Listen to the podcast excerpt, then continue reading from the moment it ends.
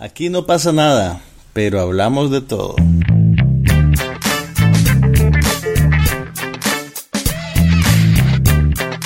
Un podcast sobre cine, TV, tecnología y todo lo demás.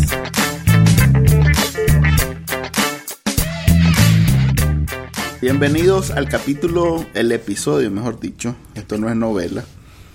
El episodio, Eso es lo que vos decís. El episodio 30 de No pasa nada, el podcast que no iba a durar, pero que ya lleva más de un día al aire. Hemos pasado hablando un día de todo esto. Sí. No sé si se le han perdido deprimirme. Han perdido un día de su vida personas que hoy en este podcast. Nosotros no, porque igual íbamos a hablar de esto. Sí. este, bueno, le habla Manuel Díaz. Y Juan Carlos Ampie. Y hoy queremos hablar empezando por, eh, bueno, Mad Max. Mad Max, no se puede hablar de otra cosa. Vamos a tenerle una camada de gatitos ahorita a Mad Max. A ver, Manuel, puja. Si no has visto Mad Max, te recomiendo no oír esto porque... Van a haber spoilers en esta conversación. Bueno, como puse en mi comentario, no veo cómo puedes explicar Mad Max en palabras es una experiencia audiovisual, no, no, es más, no, casi no tiene guion.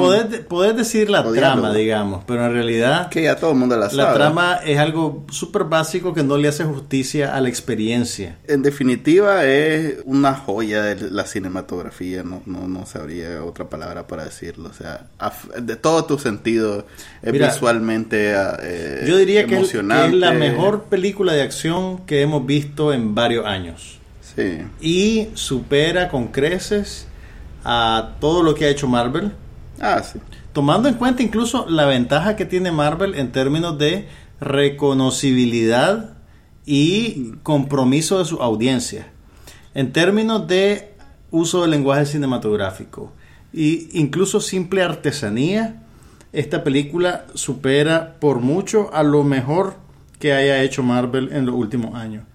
Sí, si los comparás película de acción, eh, en términos de acción, esta película es, el nuevo estándar. Pues eh, es quizás, eh, es, más, es, más, trasciende y yo la compararía con, con, con Interestelar, con aquella que hizo este ¿Cómo es que se llama? Casino Royale es otro referente reciente. Sí, pero como película de acción Casino Royale es muy buena. De hecho, yo veo las tres de... Quantum of Solace es, grave, grave.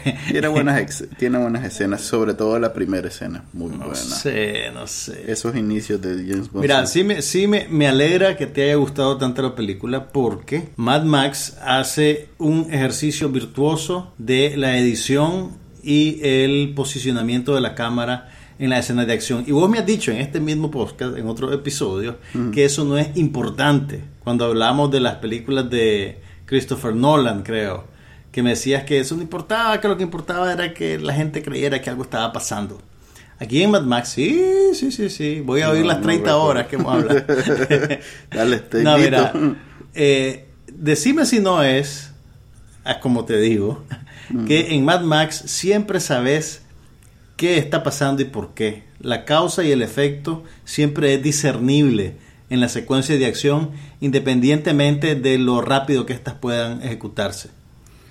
Em, sí, sí, sí. Y la geografía, vos sabés qué personaje está dónde y por qué. Sí, pero eso tiene que ver precisamente con lo en serio que se toma eh, la película en, ser de acción. Exactamente, exactamente. No, no, no, descansa en absolutamente nada más pero que el valor. Pero yo no te estoy hablando simplemente del ritmo, digamos, de la película. Te estoy hablando de el transmitirte información visual para que vos estés ubicado geográficamente sobre lo que está pasando. Okay. Hay un montón de películas de acción que no... Opuesto a, a Transformers. Eh, eh, exactamente. Transformers es el ejemplo más claro de una película de acción en la cual la percepción de ruido y movimiento supera, digamos, la ubicación de los elementos que estás viendo en pantalla.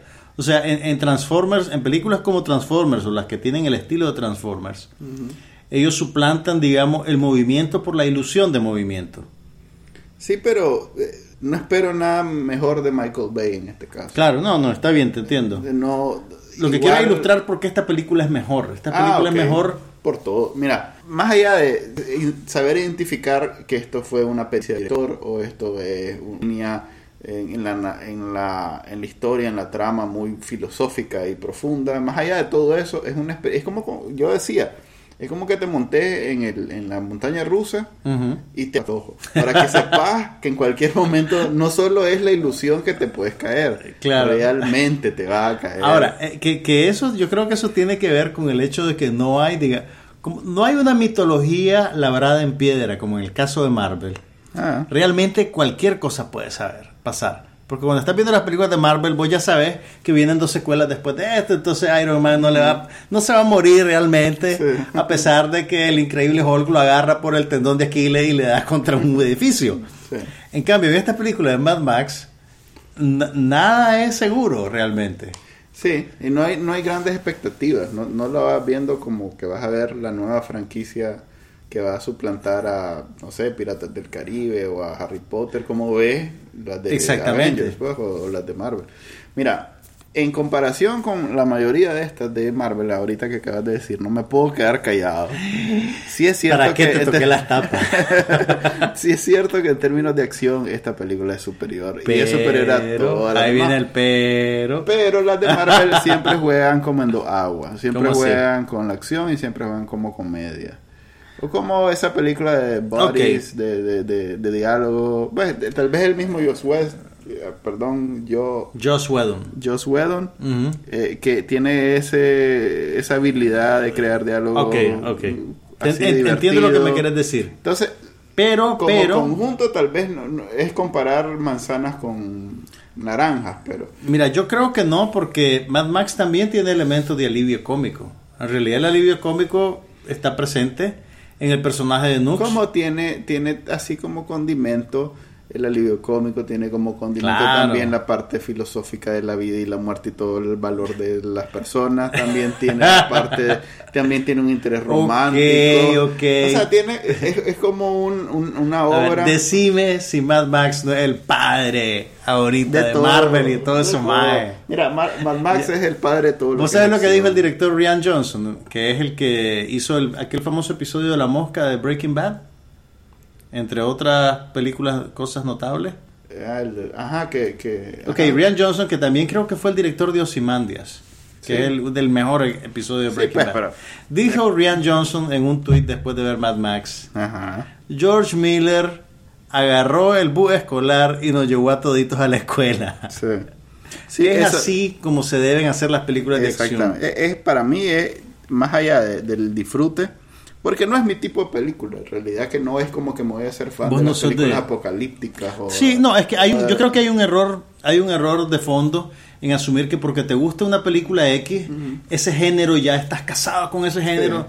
Eh, eso no es así, pues realmente. Eh, eh, la película no es buena porque sea apocalíptica o porque use bien los símbolos de, de- de ese tipo de narrativa. Correcto. Es buena porque está bien, hecha. Ese, ese es mi punto, pues.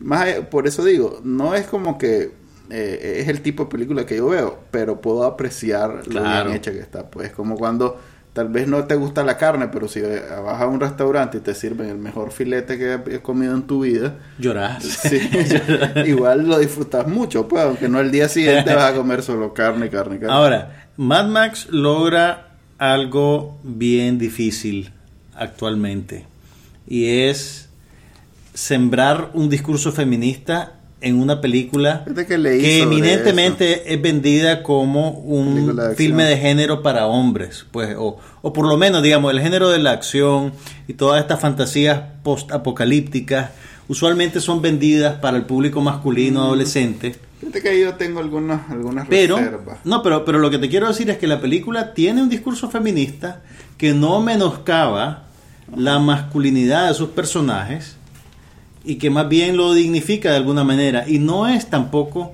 una prédica, ni un regaño, ni una chochada políticamente correcta. Pues no es como que estás en un taller de una ONG sobre sensibilización de género. Es una película en la cual realmente los personajes masculinos y femeninos son terminan siendo iguales y la trama ¿No te, retrata Como que, que- como que en la película tra- eh, trataron de hacer esa distinción entre personaje, personajo, Exactamente. personajitos y personajitas. y la película sin embargo en su desarrollo dramático y narrativo te pinta una evolución de un patriarcado que subyuga a la mujer y la utiliza como instrumento reproductivo y nada más, hacia una sociedad que puede ser más equitativa. Pero no, pero, pero, insisto, no es, digamos, el, el, el a ver, Sí, la, sí esa, agenda, esa agenda ideológica No, no veo que sea la... no es, digamos, el, el, el- no es como un... No es discursiva. la- Exactamente, no es como un peñasco, no es una prédica, no es una Sí. clase que te están dando Pero creo de que más bien era por darle algún matiz a la trama que como ya es una trama conocida y pues es difícil... Mira, es una trama básica. sí, pero eh, es está- una que- viendo- que, la has visto 100 veces. ya. Exactamente, o sea, la original hasta porque, ahora. porque estás lidiando con arquetipos. Ok, entonces creo que... La eh, novedad está en la ejecución. matiz- no, yo pensaría adicionalmente ese matiz que aunque parezca mentira, pero una de las que más sobresale anterior a esta es aquella de Pamela Anderson, no sé si la viste. Barbed Wire. Barbed Wire. Fíjate que era hasta el momento mi vida ha estado libre de Barbed Wire. de lo que te perdés. Yo la vi por efecto No, pero- social, eh, filosófico. Ahora, pero yo nada que ver con No, Pamela Anderson y sus días de Baywatch. Me, me sorprendió cuando la vi. Vos dijiste que era que, ella. que actriz más versátil. Sí, está- sí, abandonó el traje de Estaba baño rojo. Sí, estaba viendo. Yo dije, oh, ve, es una muchacha que sale en una serie. Dije, vamos a darle chance a este joven talento. Pero fíjate que es otra de esas películas eh, apocalípticas donde Ah. la per- el personaje principal es... Pero no es una cuestión aislada. Yo lo veo bastante común incluso. O sea, si- yo, o sea, yo ent- entiendo que me hablas de protagonismo, si hay un protagonismo No, pero femenino, pero, incluso lo que quiero de- decir es que el discurso de la película es bien maduro. No, yo, fíjate que yo, y es un yo discurso reconozco como el es un discurso más que feminista, creo que es un discurso humanista. Eso te iba a decir. Ah. Eh, sos de ladrón. del- Mira, yo eh, en, en, en toda la película vi in- en incremento como el valor del ser humano fue creciendo. De manera que al comienzo no valía nada. Sí. O sea, te presentan eh, tanto el que está arriba como el que está abajo. O sea, un orden social totalmente pero déjame que te explique. Tanto el que manda como los War Boys, que eran los que atraparon a Mad Max, a Max, como el mismo Max que fue el atrapado, ninguno de los dos le daba valor a la vida. exactamente, eran indiferentes Así, totalmente. y toda la película, o por lo menos desde que comienza, vos tenés como claro que la vida no vale nada y te lo transmiten muy bien. Y a medida que va avanzando la película, la película misma te va dando, le va dando valor a la vida y te va encariñando con los personajes. De manera que el más que se iba a morir al comienzo eh, y que a vos no te daba ni fu ni fa, No perdía. No pasaba nada, más bien lo esperaba, va como dándote pesar hasta el momento que muere. Y así con cada uno de los personajes. Y eso No, no, es- no eso todos para- mueren, no todos mueren. mueren. Pero esa es para mí la verdadera este, Es un- es un- espina sea, dorsal de la Es una película muy, muy bien desarrollada, muy bien ejecutada. Y fíjate que hasta estoy con ganas de irla a ver en 3D. Sí, así. La vimos en 2D, pero Manuel encontró una entrevista con el director en la cual decía que él la había concebido para ser vista en 3D. Entonces, bien puede ser que la veamos en 3D, pero vamos a ver De si el tiempo nos lo poquito, permite.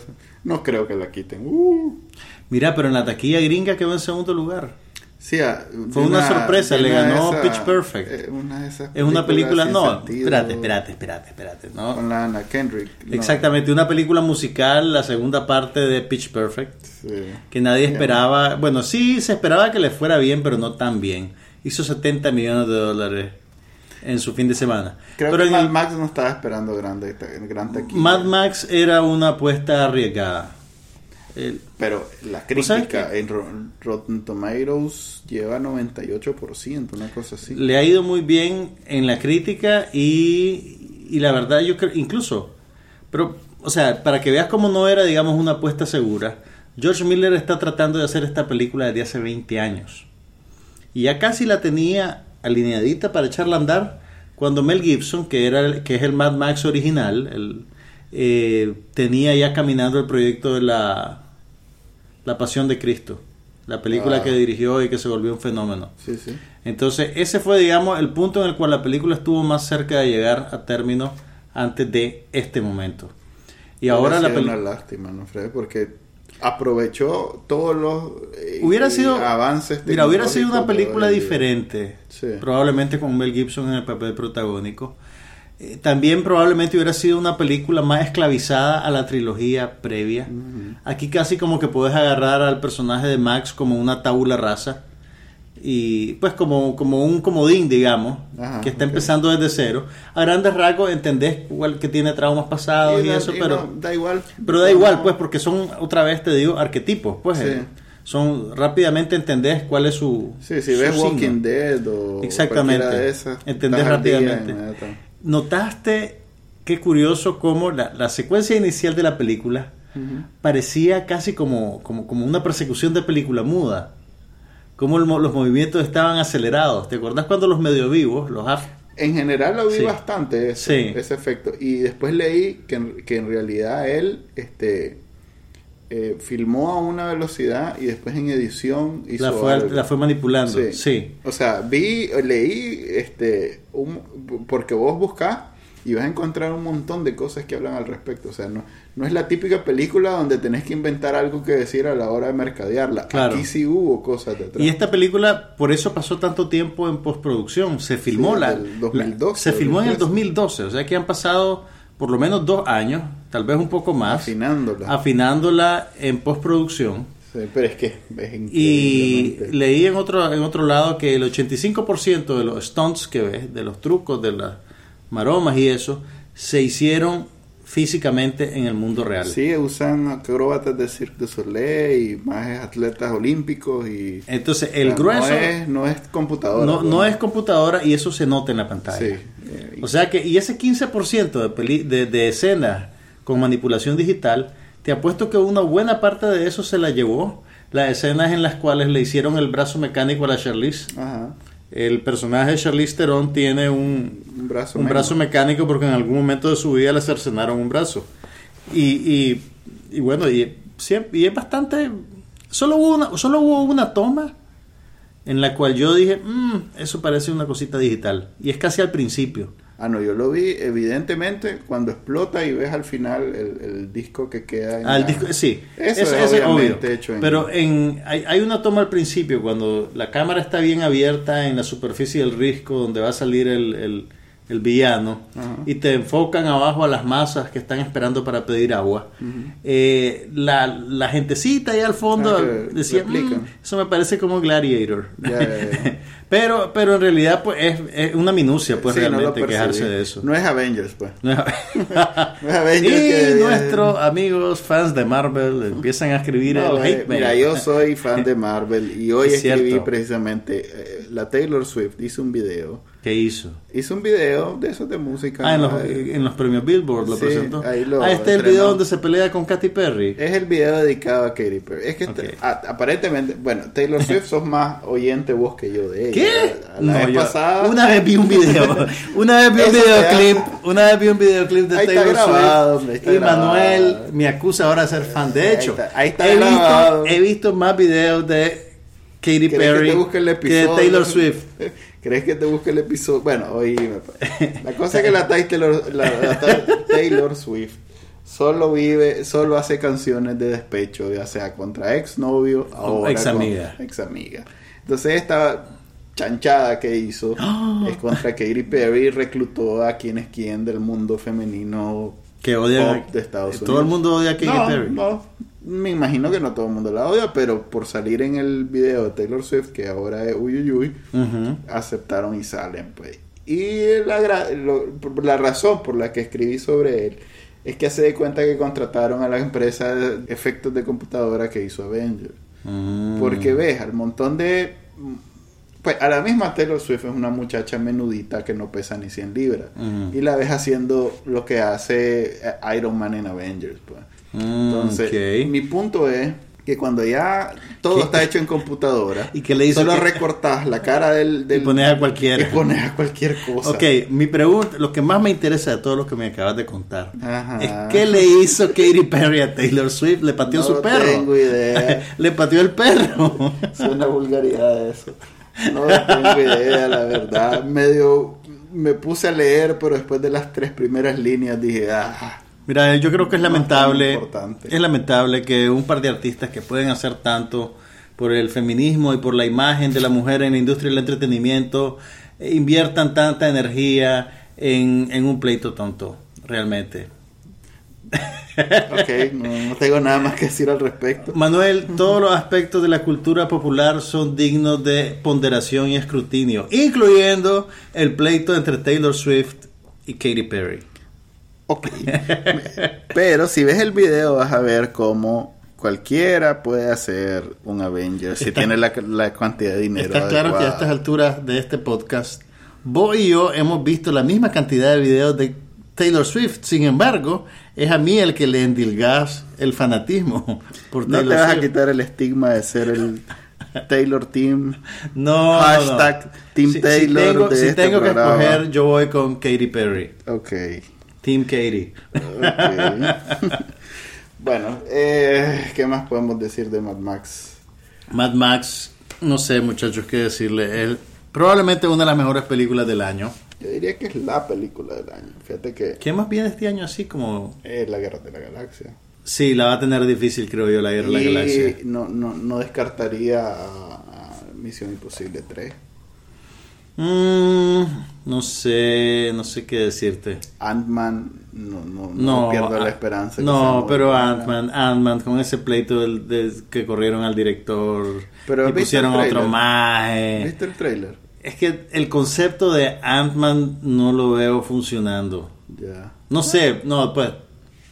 Y también, ¿sabes qué? ¿Sabes cuál es el problema? Que las películas de Marvel se hacen por comité y se hacen protegiendo, digamos, la gran estructura. Y yo creo que eso tiene un efecto a la hora de que estás lidiando con personas creativas.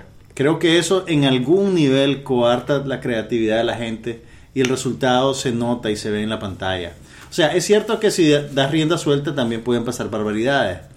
Pero yo creo que eh, se nota que a las películas de Marvel cada vez les falta más oxígeno. Lo que no quiere decir que no sean populares, lo que no quiere decir que no sean no. entretenidas. No, es, es- por Pero sí cuando estás protegiendo más la franquicia, eh, sufre, digamos, la película particular. Me voy a reservar porque yo Ant-Man sí la quiero ver. la No, veo- no, si la, la voy a ver, ¿qué otra me queda? Pero, No, pues la quiero ver como una buena película del año. Eh, no descarto que sea. bueno, Después también, de la de- también de- de estamos Guy hablando de las pues. taquilleras, cuando estamos hablando de las películas serias, serias. Ah, es que esa es la cosa. No me guío tanto. Esta no va a ser taquillera al nivel de bueno, ninguna de las otras. Mira, la- yo creo que la taquilla internacional le va a ayudar bastante. Perdón, ¿estamos hablando de Mad Max o de Ant-Man? De Ant-Man. Ok, yo estaba hablando de Mad Max. Mad Max... Ah, sí, eh, no, de Mad Max, perdón. Yo estaba eh, diciendo yo- también. Mad que Max yo creo que la taquilla internacional le va a ayudar. Probablemente no va a ser tanta plata como Furious 7. Ni como Avengers. Ni como Avengers. La. Sin embargo- Creo que ni como Fifty Shades of Grey tampoco. Pero realmente te digo, honestamente, a estas alturas del partido, yo a mi edad, no mido la calidad por los reales que hace Eso es una lo que te película. estaba diciendo, que yo no me estoy guiando por cuál va a ser la más taquillera. Probablemente sea Avengers la más taquillera, pues. Sí. pero definitivamente superior. Y hablando de Furious 7, viste que ya van a hacer la 8, ¿verdad? Sí, Y que están pensando en hacerle una al personaje que interpretó The Rock. Ajá, Sí, va, va a tener un spin-off. vaya. Tal vez, están ponderándolo. Me imagino que va a depender de cómo le va con la del terremoto. Y por cierto, Sí. El papel del terremoto lo hace Vin Diesel. ese, ese es un chiste, Vin Diesel no hace el papel del terremoto. El papel del terremoto lo hacen los operadores de computadoras que van a hacer los efectos Junto con especiales. todas las demás escenas que hacen. Terremoto se va a estrenar la próxima semana. Sí. Sí, sí. ¿Qué vas a tener este jueves? Me Eh, suena, me suena, me suena. Yo vi algo. ¿No será la del terremoto? Bueno, igual Mad Bueno. Max debería ser la película. que Mad Max debería ser la película que tienen que ver esta semana. Sí. Eh, y la del terremoto, ¿vos crees que esas películas funcionan más en países altamente sísmicos como Nicaragua? Eh, ¿Te imaginas que el, el factor ¿Cuál no es entretenimiento... un país sísmico? Y fíjate que yo antes pensaba que éramos especiales. No, no pero sale, especiales. sale terremoto en todos lados. No, No, mira, ¿dónde estamos- no ha habido? Nosotros estamos en el cinturón de fuego del, Pacífico, que va desde Japón, pasando por California, bajando por México y siguiendo toda la línea del continente americano hasta los Andes. O sea que todo esa, ese filón es altamente sísmico. Así que te imaginas el valor agregado de estar viendo la película del terremoto y de repente hay un temblor de verdad en el cine. Sí, emocionantísimo. Acuérdense de Juan Carlos Ampie cuando les pase eso. No les estoy deseando eso. De hecho, tal vez no les deseo que vean la película del todo. Sí, Espero- no se ve fatal en realidad. No, pero fíjate que, bueno, cuando era chiquito me gustaban las películas así de cine de desastre, que por cierto a mí estaban se de me moda. confunden. ¿Cómo que se te confunde? Ahorita yo no distingo de un, Infierno un día después Torre. de un día después de, de mañana con No, espérate. ya- 2012 Ya, te voy, con- ya- no, hombre, ya te voy a ubicar. Ah, no, no me La hables de películas de los 80. No, te voy a hablar de películas de los 70. Oh. La verdadera era dorada del cine de desastre fue con las películas que produjo Irwin Allen. La aventura del Poseidón. ¿Sale Alfonso Sayas o no sale Alfonso Sayas? Yo creo que no. ok, no la vi. La aventura del Poseidón, Infierno en la Torre. ¿Sale Maribel Guardia? No, hombre. Pues no la vi. Había una que se llamaba Terremoto también. Había una que era de una invasión de hormigas asesinas. Que Esa no me creo acuerdo que cómo la se vi, llamaba. fíjate. Y había una de un volcán que se llamaba Cuando el tiempo se acabó. Y Volcano con Tommy Lee Jones. No, eso ya, ahí ya me, ya me mandaste a finales de los 90. Yo te estoy hablando vintage. Sí.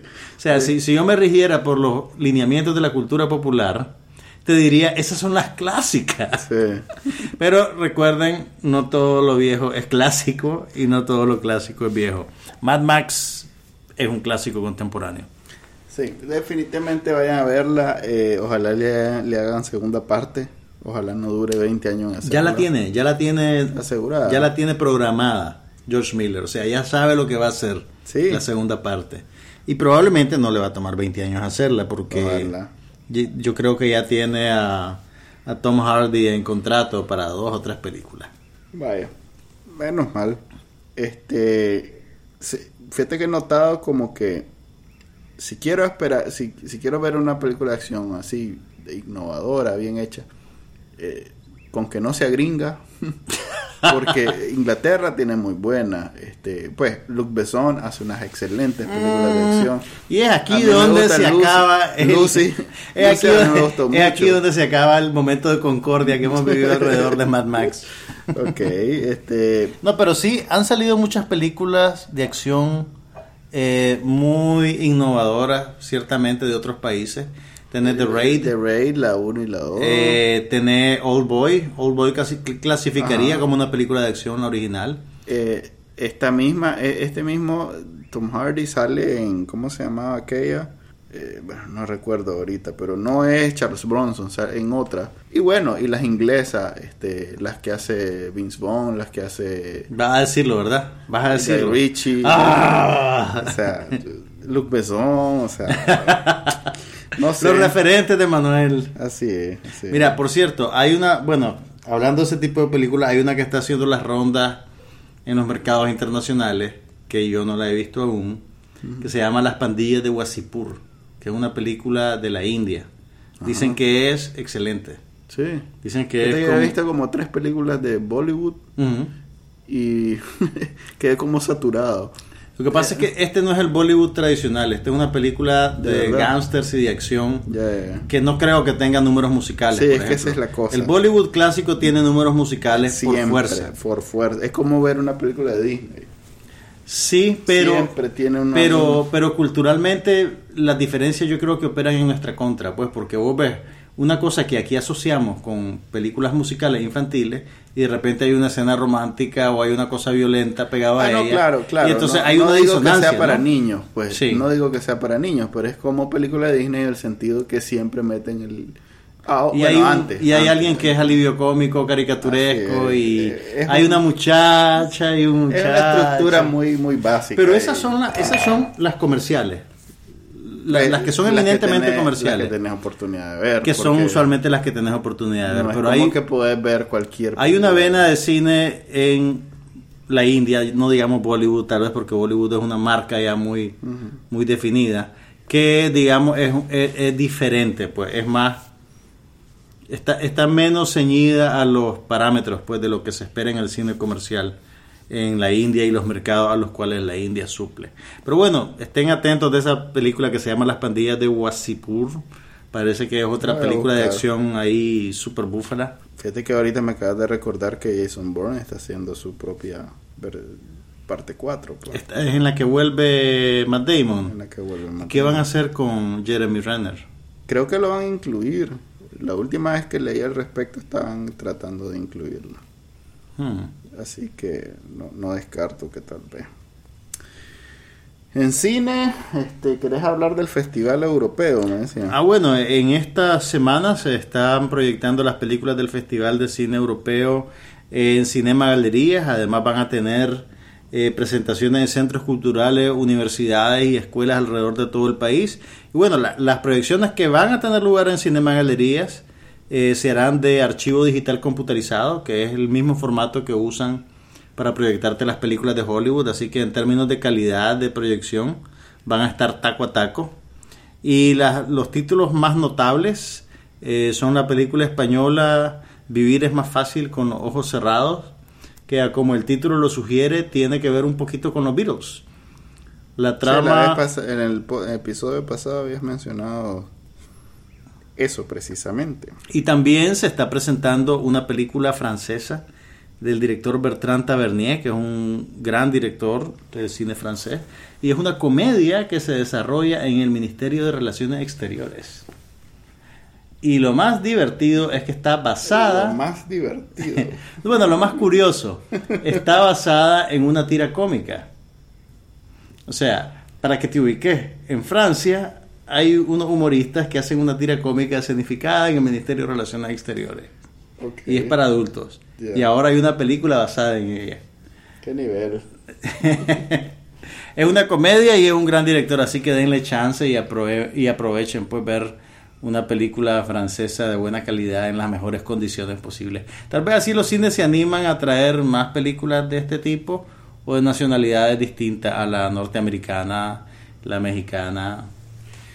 México está en Norteamérica. pues. ¿Mm? México está en Norteamérica. Pero yo cuando digo norteamericano me Yo refiero a sé, Estados Unidos. Pero es en realidad parte de Ah. Norteamérica. ¿Por qué no volvemos a los días de Mad Max, Manuel? Cuando estábamos de acuerdo en todo. Fíjate que otra película que está en Estados Unidos causando furor es Ex Máquina. Que he escuchado solo buenas Ah, cosas al respecto. es una película independiente de ciencia ficción protagonizada por Oscar Isaac y, quién Por más? la modelo aquella que, la modelo aquella. aquella inglesa que que sale en The Devil Wears Prada como la segunda después de no es la Emily Blunt. es la Emily Blunt. Estás equivocadísimo. La muchacha, la muchacha, la robot. muchacha que se queda con el muchacho. La muchacha robot no es la Emily Blunt. Bien. Tal vez la Emily Blunt es la muchacha segundona también, pues, de vuelta. Ya te voy a decir, Chele. Tienes razón. ¿Ves? Alicia. Vikander se llama la mujer que hace el papel de la robot o la humanoide de Ex Máquina. Y el muchacho es Domhnall Gleeson. Y Oscar Isaac es como el, Como el científico loco. el, cienti- el, el más shady. Sí. Oscar Isaac es la Katy Perry de Domhnall Gleeson, que viene a ser Taylor Swift. Ya. Acabas de hacer una referencia que no entendí. Bueno, Ex Máquina es una película, lo que comercialmente se etiquetaría como una película independiente, pero es un drama de ciencia ficción que ha tenido excelentes críticas y sorpresivamente parece que tiene cosas nuevas que decir sobre el asunto de la inteligencia artificial, que también Es recurrente. es un tema recurrente en las películas de ciencia ficción. Hablemos de televisión. De televisión. Pasó, llegamos al final de Mad Men. Así es, y vos no lo has visto. Y yo no lo he visto, decir entonces no van a haber spoilers porque si hay spoilers mato a Manuel. Mira, te puedo decir dos Solo cosas. decime, decime, a, a ver, decime. Dos No- cosas, No te voy a condicionar. Todos los capítulos muy bien al estilo Mad Men, Ujú. exceptuando el último donde se siente apresurado porque tiene que cerrar todos los arcos. pues, entonces ahí como que hay una... Hay algo que desentona, pues no. En términos clásicos de televisión, sí cierra y te sentís bien. Pero como es Mad Men y nunca había esa estructura tan formal, desentona, Sentís algo pues. distinto. Sí. Aunque no deja de, por ejemplo, el, el arco de, de, ¿cómo se llama? De, de Don, siempre es así de caótico y de poco estructurado hasta el final. Pues. Eh, dos cosas te voy a decir nada más. El penúltimo capítulo es excelente. Es como pasó en Breaking Bad, que el penúltimo capítulo era mejor que el último. Es mucho mejor que el Vaya. último. Ok. Bueno, ahí cuando lo veas me decís. Ajá. Y este, por fin la fumadera tiene un efecto real en la vida. De eso me di cuenta, de eso me di cuenta. Eso no Sí. pude evitarlo, me salió en un tweet, una cosa así, y me quedé, ¡No! Sí, a la, a la Birdie le da cáncer. Le da cáncer de pulmón. Qué horror Finalmente, hay consecuencias a los actos de... de esta gente. Sí. Mira, hay- he, he visto algunas reacciones. Hay gente que no está contenta con el fin, hay gente que está contenta con el fin, hay gente que está insatisfecha con ciertos aspectos. Básicamente, te voy a decir lo siguiente: Mm. no hay manera que el último capítulo de una Sí, serie no. como Mad Men sea satisfactorio, porque simplemente uno no quiere que se acabe nunca. Sí. Entonces, yo creo que ese es testamento a la calidad o, o, digamos a la, a la rara calidad de esta serie que se sentía digamos como una cosa bien parecía en realidad como un universo paralelo como que estabas viendo la vida de otra gente Sí, entonces como- de alguna manera estaba también liberado de esas estructuras dramáticas que uno espera en, en las series de televisión Aunque como te digo, hay personajes que los arcos los cierra bien clásicos, pues bien.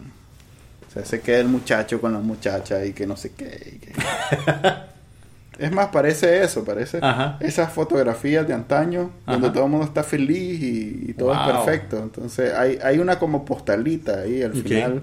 no, hubo, un no hubo un salto en el tiempo porque se, Eh, se rumoraba que iba a ¿cómo haber no? El, el montaje final es eso, es, es como un resumen que, que, que, que sí, te, eh, te proyecta años después de lo que viste no en años el después, resto. pero por lo menos va construyendo lo que va a ser eh, la vida a partir del final y te da un vistazo, pues tal vez el comienzo no es 10 años después, pero sí un mes, dos meses, tres meses después, ya cuando esa nueva vida ya está funcionando. pues. Eh, creo que puedo ir con eso. Sí, no, Hay una noticia importante en televisión. Yo sé que no te va a gustar, que volvió, pero te la voy a decir. que volvió David Lynch. ¿no? David Lynch volvió al proyecto de Twin Peaks no son series esa gente. y va a ser mejor que nunca. ¿Sabes por qué? Ujú. Porque ya no van a ser nueve capítulos. Van a ser más de nueve capítulos. Uh. Y él los va a dirigir todos. Uh. Si vos vieras las películas de David Lynch o hubieras visto Twin Peaks, Sí, he visto las películas de David Lynch. claro de por qué esta es una gran noticia. David Lynch no ha hecho una película desde Inland Empire, hace un montón de años. Entonces, el hecho que él se plante detrás de la cámara para dirigir, en realidad es una gran noticia para todos los cinéfilos. ¿Viste el, el trailer de Steve Jobs de la película que Lo está vi. haciendo de Aaron Sorkin con Con Michael Fassbender haciendo el papel de ¿Pero Steve quién es el Jobs, director? Kate Winslet. ¿cómo se llama el director? El director se llama Danny Boyle, que es el mismo director de... La red. eh, ¿Cómo se llamaba? Quiere ser un millonario y el mismo director de la película aquella de James Franco que se corta el brazo. 127, ups, spoilers. 127 horas y el director de Trainspotting. Que por cierto, creo que Trainspotting fue su mejor película. Pero bueno, pues él ahora agarró el proyecto de Jobs. Que en realidad, te imaginas, vos, vos hubieras creído que después de que Ashton Kutcher interpretó a Steve Jobs, íbamos a necesitar otra película sobre Steve Jobs tan pronto. Desde que Ashton Kutcher eh, se ha convertido en un- un- una especie de puente entre la industria de la tecnología y el cine. Vos decís por la cantidad de seguidores que tiene en Twitter. No, porque en realidad tiene invertido mucho. en- es uno de los financieros importantes de, de, de Silicon Valley, Ashton Kutcher. Sí. Sí. No sabía. Sí, eh, eh, su compañía fue la que, entre otros, bueno, tiene varios proyectos. Pero esa no es una buena razón para darle el papel de Steve Jobs. Para nada, pero me imagino que tuvo que ver en la decisión de...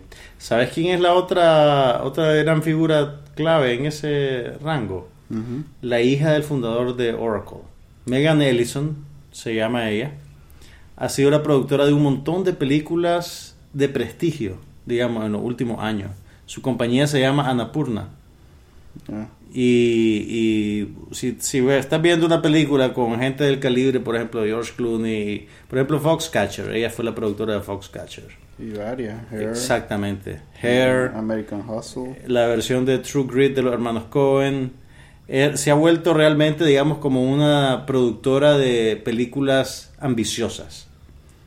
Eh, no taquillera, ambiciosa, pues en términos ¿Crees que ese artísticos y narrativos. El señor de Oracle es, es, ayúdame a decir, No, pero oíme, esto no quiere decir necesariamente que ella pone plata de su bolsa, pues, ¿me entendés? pero debe ayudar. Debe ayudar, pues, y su nombre también ayuda, pues. Sí. Y es encomiable que se dedique a películas que ya no son, digamos, favorecidas por el mercado. Ok, pasemos a televisión de nuevo porque Mad Men termina final. Ahora sí ya no va a haber más Mad Men. Viste que B- eh, BBC America y no sé cuál otro que es de la misma este, compañía, Compañía. de AMC cerraron programación. Pusieron un cartelito diciendo estamos viendo Mad Men. Cruzate. sí, hombre. Están claros de quién es su evento, audiencia. sí, Ni evento. siquiera iban a, a competir. Así es. Eh, DC Comics sacó dos, dos este, trailers para televisión. Eh, tiene el de Super Chica, no sé si lo viste. Mm. Y el de Legends of Tomorrow, que es un spin-off, otro spin-off de Arrow y Flash, Ah, la puchica. con los mismos personajes de... No sé, me- creo que Super Chica la van a programar contra Gotham, ¿no? ¿O estoy equivocado? No sé, es en, es en CBS Super, Super Chica. Hmm, y Gotham es en Fox. Y Gotham es en Fox, así que no deberían ser competencia. Eh, o no, mejor dicho, podrían ser competencia. Vi el, el trailer y está bastante girly. O sea, eh, Bueno, es Super Chica, ¿qué sí, esperaba? sí. y hacen una conexión ahí medio, ¿cómo decirle? Gratuita. Ajá. ¿Con Eh? Es parecido a lo que hacen en Avengers con, con Agents of Shield. Eh, es, es siguiendo esa misma línea, pues que, que Superman le mandó algo, que Superman está pendiente Ah, ok. de las aventuras de ella. O sea, aunque Pero no el ahí- actor no sabe. pero vos crees que no funciona en ese caso y que sí funciona en Avengers. No, no. A ver, en, eh, en Marvel lo hacen muy bien porque son tres series. Son tres, sí. Agents of Shield. eh, Agent Carter. Agent Carter Y ahora este Daredevil. Daredevil. Y los tres, o sea, funcionan y giran y es parte de la trama y está muy bien. Que es algo que, eh, no sé si leíste un artículo, no sé si te lo mandé, que, que DC Comics no tiene, que el, el, el- el jefe de, Aven- de Marvel eh, es un geek y en realidad está involucrado con el universo. Tiene una inversión emocional. Así es. que no es lo mismo en Warner Brothers donde DC Comics es una pues Warner es una- un estudio más clásico donde no hay nadie pendiente que Superman y este Todo este romance de, de Marvel a mí me cuesta me cuesta creérmelo, ¿sabes?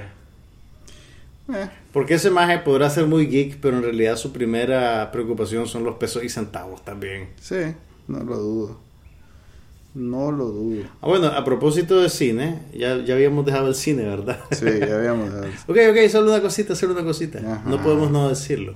Ajá. Ahorita está corriendo el Festival de Cannes en Francia, que es el evento Sí. cumbre de la cinefilia Hay mundial. hay unas fotos de Salma Hayek en servido de anuncio que hay un festival de Salma Cannes. Hayek está protagonizando una película del italiano Matteo Garrone que se llama... ¿No es la de acción esa que...? No, no, no. No, ok. Bueno, tal vez está presentando un proyecto futuro, Ah, pero en la competencia oficial, ella participa en la película El cuento de cuentos, Que es como una adaptación de tres viejos cuentos de hadas, pero al estilo original de los cuentos de hadas, que eran bastante adultos y violentos. Nada de, la- de las cosas que te vende ahora Walt Disney con el cuento de las princesas Disney y esa babosada. Eh, y Salma Hayek hace el papel de una reina en un reinado mítico ideal que por algún motivo tiene que comerse el corazón de un dragón. Entonces, si te vas a buscar el trailer de la película Tale of Tales, vas a ver fugazmente a Salma Hayek vestida de reina, sentada en un comedor como de mármol blanco, Vaya. con un corazón que parece que pesa 50 libras enfrente de ella en un plato y ella comiéndoselo con las manos. es ciertamente una imagen memorable. No sé si la película es buena, pero créanme que cuando vean eso no van a poder no haberlo visto. Y eh, entre la competencia hay una película que se llama Sicario del director Denis Villeneuve, que es así, tiene a Emily Blunt en el reparto y a Benicio del Toro. Ajá. Y tiene que ver con carteles de droga, el FBI, asesinos a sueldo y cuestiones por el estilo. Oye. Así que hay sus cositas interesantes. Sin embargo, la que parece que se va a llevar la palma de oro, o por lo menos hasta el momento es la que ha tenido las críticas más extasiadas, es la película Carol, eh, que es la nueva cinta protagonizada por Kate Blanchett. eh. Y le acompaña en el reparto la actriz de... Ay, ay, ay, se me fue el nombre. La actriz que hace el papel principal en La chica del tatuaje del dragón de David Fincher. Rooney Mara. Ellas interpretan a una pareja de mujeres que se enfrascan en una relación romántica en el Nueva York de los años 50. Eh, y aparentemente, bueno, están. la- lo- los críticos han dicho que este es como el, el Brokeback Mountain, pero de las mujeres. Ya. Y, y vamos a ver cómo le va a la película. No sé si eso le va a garantizar distribución en mercados tan conservadores como el nicaragüense. Pero si le llega a ir bien, por ejemplo, en los Oscars de la Academia, que es bien probable que así sea, eh, bien puede ser que veamos por aquí Carol. Sin embargo, vamos a tener que esperar un buen tiempo. Se va a estrenar en Estados Unidos en hasta diciembre de este año. Así que esperen sentados por Carol. Pero sin embargo sí ha tenido muy buenas críticas y viene de la mano de un buen director. La película fue dirigida por Todd Haynes, eh, un director de cine independiente que se ha distinguido por tocar temas que tienen que ver con la homosexualidad, con la represión, con la aceptación y que además tiene una, tiene una producción de alto perfil para HBO. Él hizo una, una miniserie para HBO Ah, con Kate ok. Winslet Ajá. que se llama Mildred Pierce Ah, pues no es la que está basada en una novela negra y en una película muy famosa que protagonizó John Crawford en los años 40, 50. Así que él sabe pues de qué te está hablando con, con estas películas. Así que estén pendientes, pues algún día vamos a ver Carol. Que hablemos de cosas que Más- podés ver y más que podés- pues. sí, que podés eh, varios finales de temporada este se terminó tu, ok, sí. tu pecado Se terminó la serie American Crime, que fue creada por el guionista que se llevó un Oscar por 12 años de esclavitud. ok se terminó la temporada Se terminó la temporada y la renovaron para una siguiente temporada. Esa es aquella serie que hablamos donde eh, se centra el episodio la trama de cada capítulo se centra alrededor de la la vida de las personas que sufren los delitos después que pasaron los delitos Exactamente. O sea, no, no hay el, el foco no es en los detectives, no es en los abogados, no es en los eh, forenses, es en las víctimas y los colaterales, digamos. Y la película, la serie te digo, te, tiene, no hay nada que se le parezca en televisión. En términos no solo del enfoque particular que tiene en personajes que usualmente son secundarios en estas narrativas, sino también en su lenguaje visual. Era bien particular. Y la buena noticia, bueno, primero que la van a renovar para una segunda temporada. Segundo, dos de los mejores actores de esta temporada van a regresar. Eh, Felicity Hoffman, a quien conocen más probablemente por la serie Esposas Desesperadas. Eh, Felicity Hoffman y Timothy Hutton van a regresar en la segunda temporada en papeles que no sabemos todavía, pues, de qué, de qué se tratan o qué van a hacer. Pero te digo, si, si vos solo conoces a Felicity Hoffman por Esposas Desesperadas, esta película, es, esta serie es una experiencia revelatoria.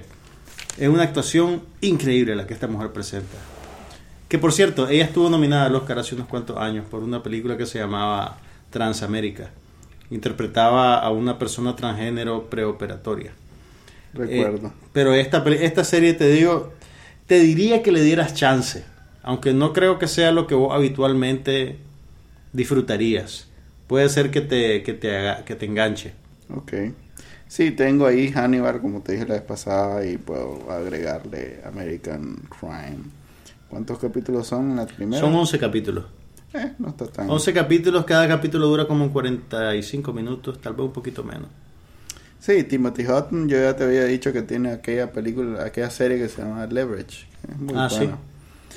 No, bueno, corrijo, no es muy buena, es bonita.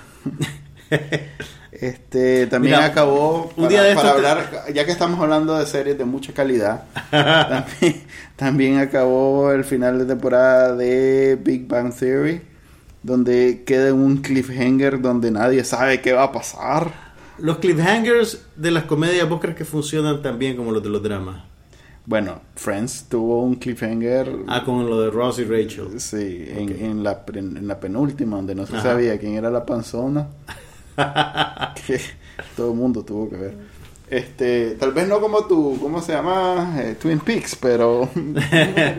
Eh, pueden, pueden notar la condescendencia en la voz de... O bueno, Los Simpsons, Manuel. quién mató a... ¿Quién mató a Mr. Burns? Mr. Que vos ¿Viste sabés que eso se es- salió el actor. Y, este, sí, se fue Harry Shearer, Sí. que hacía un montón de personajes, entonces ya están incluyendo diciendo a que, Burns y a... que debería terminar la serie porque realmente sin Harry ya Shearer... estaba, ya estaba en, en- en li- o sea, el momento debe haber una línea donde si los ratings bajan de esa línea, ¡pup! desconectan el Ahora, ¿vos crees que...? Pero es que no sé, pues la verdad el mercado norteamericano y no, no Hay estoy muy- gente que lo ve en automático. hay gente Sí, que lo ve en automático. Sí, es como Sábado Gigante. pues. Y esa gente lo seguiría viendo si sintieran algún cambio, por leve que fuera, en las voces. Sí.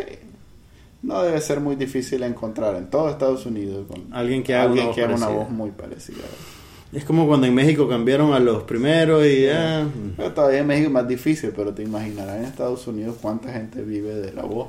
Sí, pero, pero no solo, pues no sé, hay algo en el timing cómico, en, el, en la interpretación que no sé si es tan fácil de duplicar, pero bueno. Ah, pues sí, quedó un cliffhanger, no se sabe si, si, ¿cómo se llama? Este, jodido, ¿cómo se llama? Sheldon. No se sabe si Sheldon Y le va, no la proponer, veo. le va a proponer matrimonio a la, a la novia. A la muchacha. Que terminaron, Oh. pero entonces no se sabe si terminar con eh, eh, May- Majin Bialik, que vos sabes que esa Ella era la era- novia de Sheldon. Ella es la Ella novia. era Blossom. Ella era Blossom y es además una activista muy seria de un, muy seria de un montón de causas humanas y sociales y etcétera. Em, ¿Qué más te puedo decir? The Good Wife terminó Oíme, con ¿dónde- la salida de Kalinda. Panjabi. A ver, do-. ¿dónde está, dónde, se posiciona Manuel Díaz? En ese A ver, para que vean, para que vean cómo, cómo desperdicio yo mi tiempo. No he visto un solo capítulo de The Good Wife, pero estoy al tanto del Es que supuesto no hay manera de pleito entre Juliana Margulis y Archie Panjabi. Sí. Resulta que la Ala, lo vas a contar vos. Sos atrevido, chele. Ok, las dos actrices durante buena parte de la serie interpretaban a mejores amigas. Hubo un momento en que dentro de la narrativa de la serie hubo un, un desapego entre ellas por una diferencia amorosa. Ah, en la serie. sí. En la serie, en la serie. Sí, en la Y serie. a raíz de ese momento dejaron de tener escenas juntas. Más o menos. Más o menos, ¿verdad? Sí. Y entonces, ahora que ya la actriz Archie Panjabi cerraba su contrato y se iba para su casa a trabajar en otras cositas, todos Mira, los fans de la serie idea, esperaban que, Más se- de 50 capítulos han pasado sin que sin ellas que ellas compartan, una escena. Entonces, todo el mundo estaba, como era la salida, Que y la que salida fue hace dos capítulos. Una especie de reconciliación. A ver, la salida fue hace dos capítulos. Entonces, todo el mundo esperaba que en la salida Ujú. finalmente hubiera una escena junta. Claro. Y no hubo. A ver, técnicamente sí hubo una escena junta. Oíme, donde se eh, sent- oíme. en esa salida oficial no hubo. Ajá. Entonces, dos capítulos después, No me digas. Salió la escena que volvió a salir la, la La actriz. la Kalinda. Ok. Ahora sí, el último capítulo de temporada, ahora sí se supone que viene Ya- la escena junta. Ajá. Y sí hubo una escena junta. Pero se descubrió que la grabó una y la otra después. O sea, y que la, la, la, la- Usaron dobles para las tomas de sobre el hombro. Sí, y O sea, con, con papel, ¿cómo se llama? Con esparagrapo después.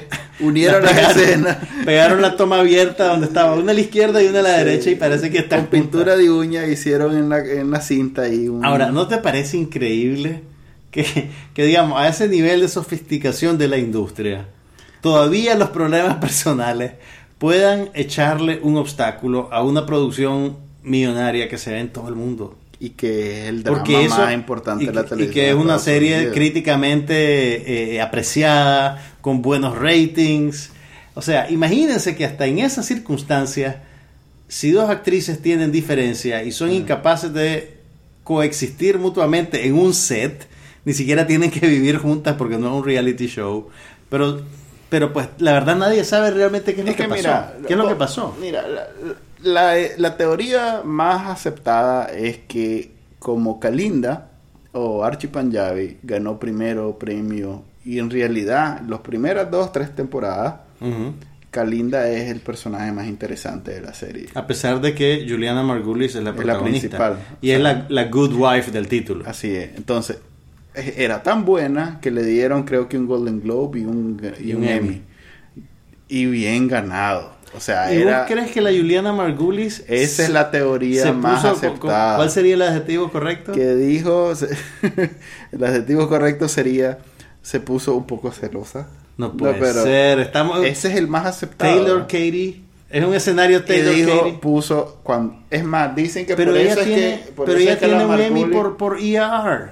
Y dicen tiene un que de la- Oro por ER. Dicen que la Margot le exigió un crédito de productora precisamente A partir de eso para presionar a que a la maje la, la Le bajaran el perfil. lugar, sí.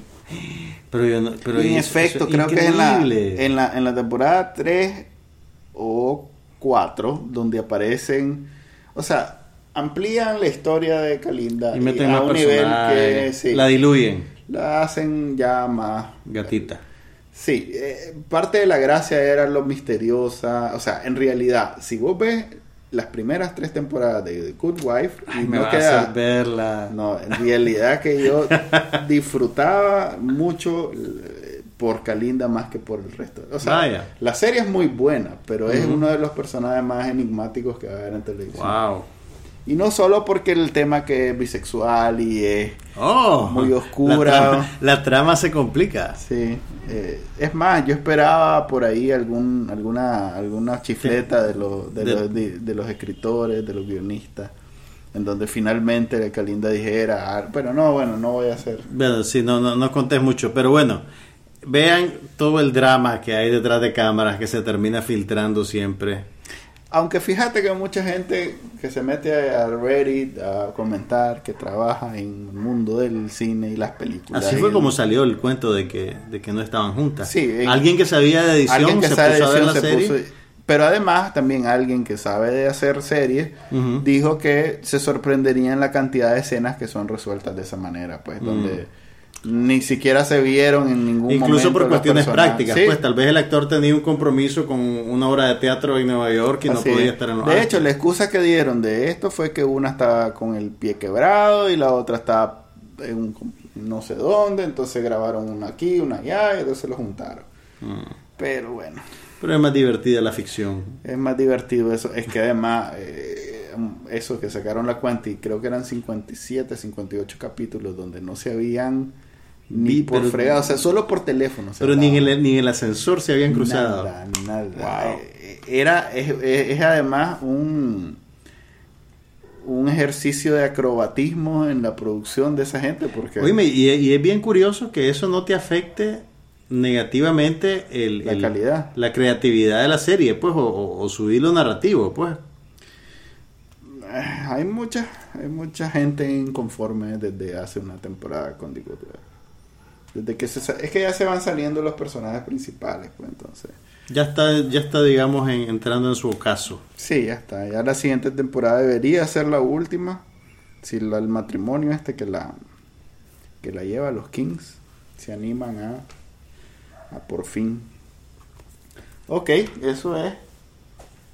¿Tener algo más que decir sobre algo más que no sea eso? Pues no que sé. Tecnología, me habías hablado del, del Ah, bueno, formato sí. ese de la televisión. En tecnología parece que ahora sí, ya pronto, van a tener una buena razón para comprar una televisión 4K. Ya la industria... Para ver House of Cards. Para ver House of Cards en Netflix. No, a ver, ya en serio. Eh, los fabricantes de hardware, de reproductores de disco y los estudios eh, se sentaron y se pusieron de acuerdo en un formato que se va a llamar Ultra HD, Blu-ray, y que va a grabar en discos películas en resolución de 4K. Imagínense básicamente la, la alta definición de ahorita del Blu-ray al doble. Más o menos. Eso va a estar disponible probablemente hacia final de año. Parece, sin embargo, que el esquema de colores que este formato soporta no es exactamente el mismo de los monitores de 4K que están en el mercado hasta ahorita. O sea que si ustedes tenían, no sé, un cerro de reales debajo de la cama y se compraron un monitor 4K, su monitor de 4K va a poder reproducir los discos nuevos, pero tal vez no va a aprovechar al máximo sus capacidades para la gama de colores. Eh, hay un salto eh, cual- cualitativo también en términos de audio.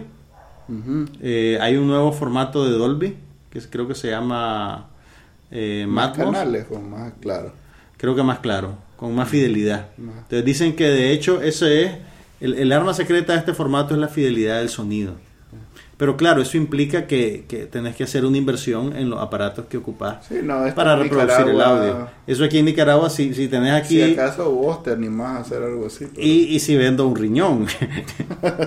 Ve, en Vice, no te rías, en Vice hicieron un especial sobre la venta de riñones en... ok, voy, voy a pensarlo, Manuel, voy a pensarlo. Andan en 10 mil, entre 10 mil y 12 mil dólares. Pero bueno, el, lo que sí puede ser un punto a favor de este formato Ultra HD tiene que ver con la infraestructura del Internet. Muy poca gente en países desarrollados, ya no digamos en Nicaragua, van a tener conectividad con la eficiencia necesaria para poder recibir contenido codificado a 4K. Sí. Entonces, probablemente, es- eso es lo único que salvaría este formato de no convertirse en un producto de nicho. ¿Qué quiero decir con un producto de nicho? qué- qué bueno. Algo que solo los, pues suponete alguien como yo, que le encanta ver películas y las quiere ver de la mejor manera Alguien posible. que alguna vez compró un Laserdisc. Exactamente, alguien que alguna vez compró un Laserdisc. Ok, yo no compré un Laserdisc, porque en aquel entonces era un estudiante Uy. sin trabajo. Pero quisiste comprar un Uy, sí, Ah, o, sea, ok. o sea que todavía había tiendas así como Tower Records cuando estaba estudiando fuera Ah. y me iba a ver los discotes en la tienda y me decía, "Ah". pero bueno, eso es una historia vieja Yo y nunca triste. quise comprar un Laserdisc. Mira, eh, creo que Vos querías comprar una computadora más rápida. probablemente. Ya ves, cada quien tiene su debilidad. Yo definitivamente pienso que eso en Nicaragua es totalmente No, en- en Nicaragua es un producto de nicho. Porque mira, para Sí. empezar, la Sí, conexión, no. a ver, aquí se divide en dos, los que hacen streaming, como vos y yo, y los que compran los discos pirata, ujú, sí, que pues no no no sé, no, no es no es gracias a internet que logran sí. ver y su- no es alguien que, pues. que, está dispuesto a pagar más Y si ya por mejor calidad sí, si ya compró un disco pirata es porque no está dispuesto a pagar más de 20 pesos por uno. por una película. Así que no va a venir por streaming porque es demasiado, es demasiado exigente en términos de velocidad. Y a los que les gusta ver en... en di- en- Aquí va a en- ser un producto de nicho.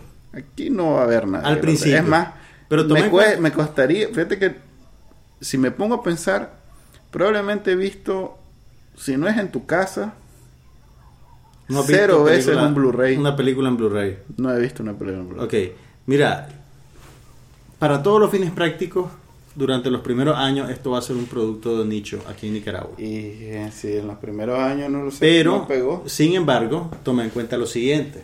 Aquí todavía la televisión nacional es en definición estándar. Los piratas te queman la mayoría de las películas en definición estándar. Sin embargo, No, DVD, DVD. la gran cantidad de, gente, sí, dividí en definición estándar. No, de, de estándar es 480, DVD Sí. es 720. Ok, ya, ya tienen, digamos, HD. La puer- el puerto de entrada del HD. Sí. Sin embargo, un montón de gente tiene sus televisores de pantalla plana con capacidad de alta definición. Y lo que pasa es lo siguiente, los fabricantes no fabrican para Nicaragua, fabrican para los mercados ricos. Entonces reconvierten sus fábricas para poder ensamblar las cosas más nuevas. Entonces cuando el inventario de, de televisiones viejas se acabe, La única que vas a poder comprar va a ser una 4K, que con suerte ya para ese entonces va a estar barata. Pero, o sea. Mira, La noticia es que ya hay un estándar, digamos, para el siguiente salto cualitativo. sin embargo, leí que ese Ultra HD eh, es tanto para el 4K como para el 8K. O es cierto, que y, ya hay un 8K en el horizonte. Que- Y es compatible hacia atrás. O sea que si tenés disco Blu-ray, eh, vas a poder seguirlo reproduciendo. Yo tengo, ok, no me juzgues.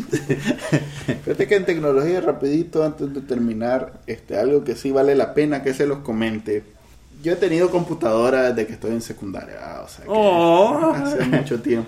No, no, no tenía buscaba- novia, pero tenía computadora. Probablemente vino primero la computadora. O, su, o la computadora era la Eh, novia. También en algún momento. Oh yeah, baby. Pero lo importante es que siempre he estado en búsqueda de qué es lo que la va a hacer más rápida, si el nuevo procesador, o más RAM, o más procesador, o más RAM. Y siempre fue esa la lucha. En algún momento invertí en discos duros porque hay unos que son 7200 revoluciones, otros que son más rápidos. Pero este, desde que esta tecnología, los USB, que se le llaman flash, que ya no es un disco que da vuelta como Es, tocadisco. una, es memoria sólida. Así es, es una memoria ¿Cómo se dice en español? No tengo idea. Eh, SSD. Solid, Eh, State, Memory. No, Solid Drive. State Drive. Solid State Drive. ¿Qué son los USB? Pues? Si alguno de ustedes sabe cómo se llama oficialmente esa tecnología en español, compártanlo con nosotros, por favor. Ok, está, mem- eh, di- unidad en estado sólido. Podría Ok. ser en- Ok. ok, la cosa es que compré al fin uno. Ujú. Porque escuché tantas cosas sobre la velocidad. ¿Y cuántos la- nanosegundos es más rápida No, tu computadora? Minutos es más rápida mi computadora. O sea, Minutos. la enciendo y normalmente tengo un Windows 7. Eh, bastante rápido mi procesador y mi RAM. Y empezaba en 2-3 minutos. En- eh, con SSD. Te ibas a servir tu café. Sí, normalmente. Sacabas a pasear al gato. Claro, si ya tenés instalado que Dropbox, que tenés instalado el antivirus, que no sé qué, no sé cuánto. La, la, la, ya, la. ya son cinco minutos, te da tiempo de hacer calistenia, así se llamaba cuando te estirás y eso. Ajá.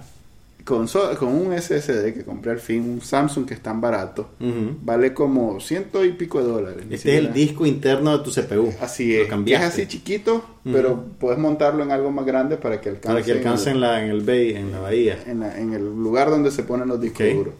No hace ruido, no se calienta casi, o sea, Wow. es una maravilla, pero además es súper rápido, o sea, empieza en un minuto flat, cuidado en menos. Ya está. ¿Y ahora, ¿Y ahora a qué hora vas a hacer tu calistenia? Ya no hago calistenia. ya Te vas a atrofiar. Sí. Te vas- Ahora me Cuando duele vean- más la espalda. Cuando ¿no? vean al jorobado de Notre Dame caminando por, me- por galerías, no, no es el jorobado de Notre Dame, es Manuel.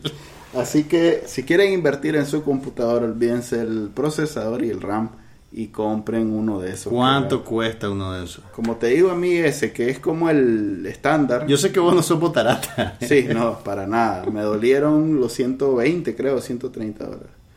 Que un disco de, de esos normales, un SATA de esos que venden aquí en Valían tienda, 200. 200 Vale, sí, vale 150. un- claro, es mucho más pequeño. O sea, aquí estás acostumbrado con un SATA a comprar 700 gigas, un Hmm. tera, y este es de un de 200 gigas. Porque está creado para un mundo en el cual todo lo tenés en la nube. O bien No lo tenés en tu disco. es muy caro. O sea, todavía el SSD es muy caro. O sea, ahorita yo me aproveché de la primera bajada de precio. Ok. Viene más. Más- Pues ah, mientras más gente barato. adopte la tecnología, Pero hace un año esto hubiera costado 500 dólares. Ok. O sea que vale la pena que La aprovechen. pregunta es si esos cuatro minutos de vida que vas a ganar. Pero es que no solo es el comienzo. O sea, eso de tener abierto, yo normalmente tengo abierto Chrome con 20, pan- 20, 20 pestañas. tengo también Photoshop, tengo también Word, tengo también esto, lo otro. Y ahora corre todo. Para que vean que los memes de Bacanalnica no se hacen en tablas de arcilla, ¿oyeron? es tecnología de punta. Así es, entonces vale la pena que lo compren. Viera ahora editando el capítulo, Mm. la vez pasada que ya lo Ujú. tenía, no fue. Es más, me tardé precisamente por el lo instalé y no fue tan fácil la migración de mi Windows al nuevo disco porque no quería perder nada. Pero una velocidad, o sea, le daba tal filtro al, al- al archivo completo de audio y antes era... Ahora era... Vaya, bueno, Sí, cuando, vale la pena. cuando tenga que renovar mi computadora voy a, voy a Hay, mucha- hay muchas laptops que ya vienen con que ya vienen con eso. Los modelos más aerodinámicos de Apple. Si ya no pesa mucho Sí. y es livianita y no calienta, es que viene con Es que viene con eso. Así que alisten la cartera. Por cierto, nos dijeron que hagamos uno en vivo. ¿Te rifas a hacer el próximo? Hacer el próximo en vivo. ¿O tenés? No sé, ¿qué, qué gano yo con eso? La gente quiere, ¿no? Fred? Supongo que quieren poder... Es Félix, es. Félix, es Félix, No, es en el Twitter de, de No Pasa Nada. Ok, vamos. va- No te puedo prometer que el próximo, pero ya Ah, no, pronto, no, pronto. No es como que te estoy rogando, solo te estoy Ah, me- ah, me estás transmitiendo diciendo. Que, que el público de que lee los tweets que va, a dar cuenta que vos no lees los tweets de Somos No Pasa Nada. Los leo todo el tiempo. Ok. ¿A, a qué hora, a, qué horas, ¿A qué horas quieren que lo hagamos, muchachos? Debería que comentaran, pues. Ok. Podemos Si hacerlo en, la, en, la, en la margarita para...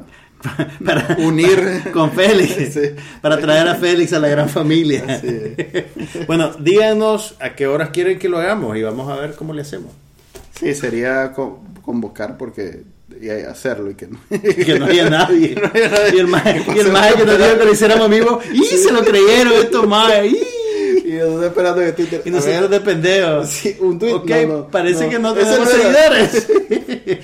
Sí, creo que anda por 10 seguidores. Ah, voy a abrir la página en Facebook, tal vez ahí se, se mueve un poquito. Sí, más. hombre. Es que vos como vos, sos- vos ya sos de la nueva escuela, vos sos Twitter. El Facebook vos decís que es para, No, requiere mucho para más. adu- adultos mayores. Requiere mucha más atención Facebook. Claro, claro. Pero bueno, Pero ustedes se la merecen, toda nuestra atención. Gracias por escucharnos. Se despide Juan Carlos Ampié. y Manuel Díaz, y ya saben que nos pueden escuchar y leer en somosnopasanada.com y en la cuenta de Twitter Somos o bien en cualquiera de sus directorios de podcast como TuneIn, iTunes, Stitcher, iVoox y cualquiera de esos. Nos vemos la próxima semana.